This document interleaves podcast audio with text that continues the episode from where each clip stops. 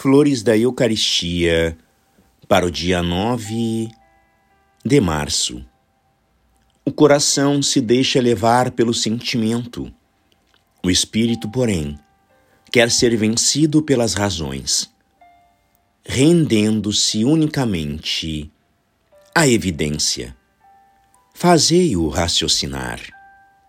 É necessário muito tempo para convertê-lo e não é fácil conseguir um resultado satisfatório, principalmente em se tratando de orgulho.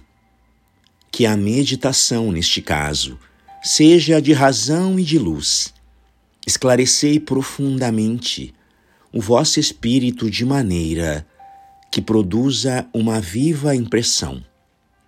Convencei-o de seus erros Mostrai-lhe a injustiça do pecado, a ofensa que ele faz a Deus, sua fealdade e torpeza, arguindo-o como o Santo Ambrósio a Teodósio, que se desculpava de seu erro, lembrando a figura de Davi, também um rei pecador.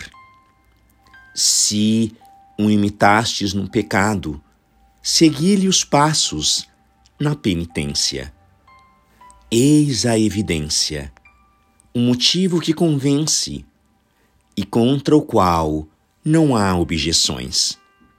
Procedei assim, para converter e reformar o vosso espírito, uma vez capacitado de seus erros, à luz o levará a submeter-se.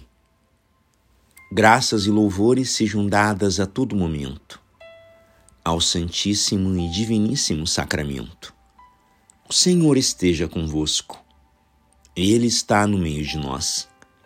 Por intercessão do coração imaculado de Maria e de São Pedro Julião Eimar, abençoe-vos o Deus Todo-Poderoso, Pai, e Filho e Espírito Santo.